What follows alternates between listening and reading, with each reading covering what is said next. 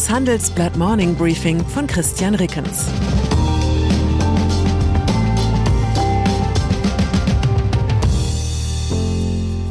Guten Morgen allerseits. Heute ist Mittwoch, der 22. Juni, und das sind unsere Themen. Zinsauftrieb, hohe Zitterprämien für Schwellenländer, Herdentrieb, Absturz am NFT-Markt, Streckbetrieb, Verlängerung für deutsche Atomkraftwerke, nach einer kurzen Unterbrechung geht es gleich weiter. Bleiben Sie dran. Die Welt steht vor gewaltigen Herausforderungen. Zum einen die Energiewende voranzutreiben und gleichzeitig den Klimawandel einzudämmen. Und auch der Energieträger Wasserstoff gewinnt weltweit immer mehr an Bedeutung. Doch wie geht es weiter? Erfahren Sie mehr auf dem Handelsblatt Wasserstoffgipfel 2024 am 12. und 13. Juni in Essen. Infos unter handelsblatt-wasserstoffgipfel.de. Mit dem Vorteilscode Wasserstoff 2024 erhalten Sie einen Rabatt von 15% auf die Tickets. Russlandpolitik. Seit Beginn der Ukraine-Krise beschleicht einen immer wieder ein Verdacht. Könnte es etwa sein, dass es jenseits der offiziellen Doktrin im sozialdemokratischen Teil der Bundesregierung eine inoffizielle Agenda gibt? Dass öffentlich die volle Solidarität mit der Ukraine beschworen wird, in den Hinterzimmern aber Folgendes geraunt wird Moskau bleibt wichtig und Kiew nervt. Dieser Verdacht hat durch seltsame Äußerungen von Jens Plötner, Abteilungsleiter Außenpolitik im Kanzleramt, neue Nahrung bekommen. Bei einer Podiumsdiskussion in Berlin sagte Scholz diplomatischer Chefberater, mit 20 Madern kann man viele Zeitungsseiten füllen, aber Artikel darüber, wie wird in Zukunft unser Verhältnis zu Russland sein, gibt es jetzt irgendwie weniger. Und über die Ukraine sagte er, nur weil man angegriffen wird, wird man ja nicht automatisch ein besserer Rechtsstaat. CDU-Außenpolitiker Norbert Röttgen sieht in Plöttners Äußerung die Fortsetzung des Irrtums, dass Deutschland sich selbst zugunsten eines positiven Verhältnisses zu Russland Zurückhaltung gegenüber der Ukraine auferlegt. Nach Handelsblattinformationen gibt es auch im Beraterkreis von US-Präsident Joe Biden Verstimmung. Plöttner war lange einer der engsten Wegbereiter von Ex-Außenminister Frank-Walter Steinmeier, SPD. Er wird als einer der Architekten einer Russlandpolitik gesehen, die auf ukrainische Interessen und Befindlichkeiten lange wenig Rücksicht nahm. In der SPD-Fraktion wird der Diplomat dagegen als klug, umsichtig, analytisch stark und geschickt beschrieben. Wir denken eher an Otto von Bismarck. Der urteilte einst über einen Diplomaten, er ist zwar ein Gesandter, aber kein Geschickter. Waffenlieferungen. Einem Dauerkritikpunkt an der deutschen Ukraine-Politik hat das Kanzleramt gestern die Spitze genommen. Die Behörde veröffentlichte eine Liste aller bislang von Deutschland an die Ukraine gelieferten Waffen. Bisher war die Liste geheim. Doch wie mit so vielen Geheimnissen gilt auch hier, sind sie erst einmal bekannt, wirken sie plötzlich auch gar nicht mehr interessant. Auf der Liste stehen ziemlich genau jene Lieferungen, über die man ohnehin schon in der Zeitung lesen konnte. Und dass inzwischen offenbar auch die ersten von sieben deutschen Panzerhaubitzen in der Ukraine angekommen sind, steht wiederum nicht auf der Liste. Das wurde vom ukrainischen Verteidigungsminister in einem euphorischen Tweet gefeiert, inklusive Dank an die deutsche Verteidigungsministerin. Pakistan. Abwarten und weniger Tee trinken. Mit dieser ungewöhnlichen Strategie versucht derzeit Pakistan, seine Schuldenkrise in den Griff zu bekommen. Bereits eine oder zwei Tassen weniger am Tag würden helfen, bat Planungs- und Entwicklungsminister Asan Iqbal die Bürger des Landes. Pakistan könne sich den Import der Teeblätter kaum noch leisten. Der Staat gehört zu einer Reihe von Volkswirtschaften in Asien, Afrika und Südamerika, denen derzeit die Pleite droht. Hohe Preise für Energie- und Nahrungsmitteleinfuhren lassen die Devisenreserven dieser Länder schwinden. Und der Zinsanstieg in den USA hat gleich zwei Negativeffekte für die Schwellen- und Entwicklungsländer.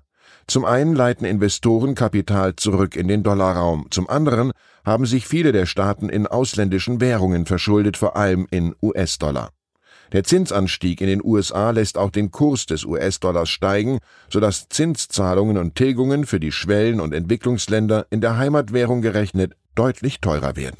Im April hatte Sri Lanka erklärt, seine Auslandsschulden vorerst nicht mehr bedienen zu können.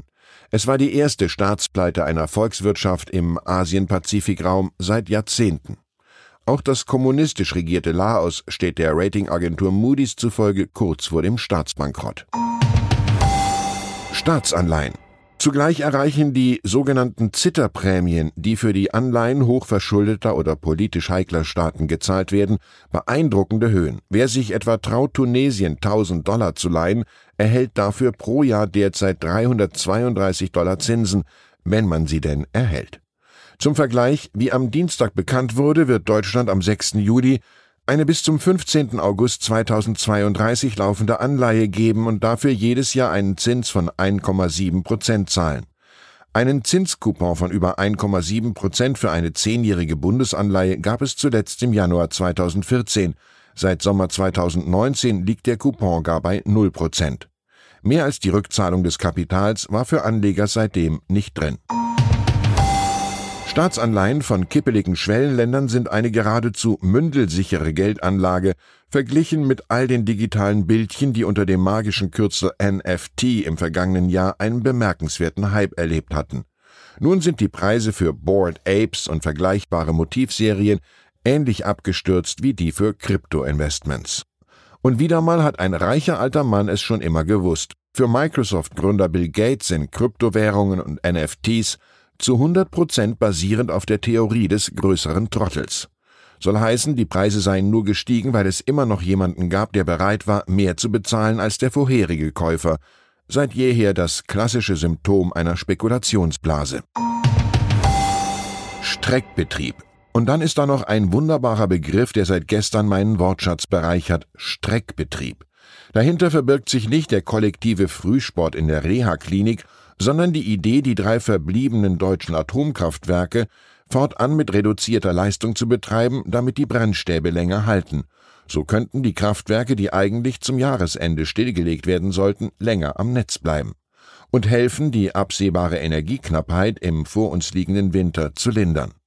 Vorher müssten allerdings noch einige andere Hindernisse aus dem Weg geräumt werden. Bei diesem Thema ist uns leider im gestrigen Morning Briefing ein Fehler unterlaufen, auf den uns ein freundlicher Leser hingewiesen hat. Ich hatte aus dem gedruckten Handelsblatt den Anteil des Atomstroms in Deutschland falsch mit 11 Prozent übernommen. Tatsächlich sind es nur rund 6 Prozent. Ich wünsche Ihnen einen Tag ohne unfreiwilligen Streckbetrieb. Herzliche Grüße, Ihr Christian Rickens. Zur aktuellen Lage in der Ukraine Endstation Litauen. Das baltische Land lässt keine Züge mit sanktionierten Gütern von Russland nach Kaliningrad.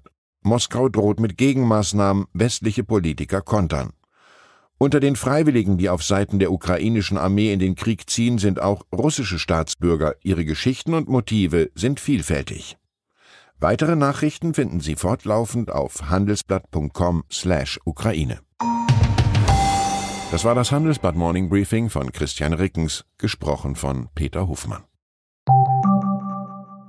Fintech, Banken und Festival gehen nicht zusammen? Geht doch, und zwar in Berlin.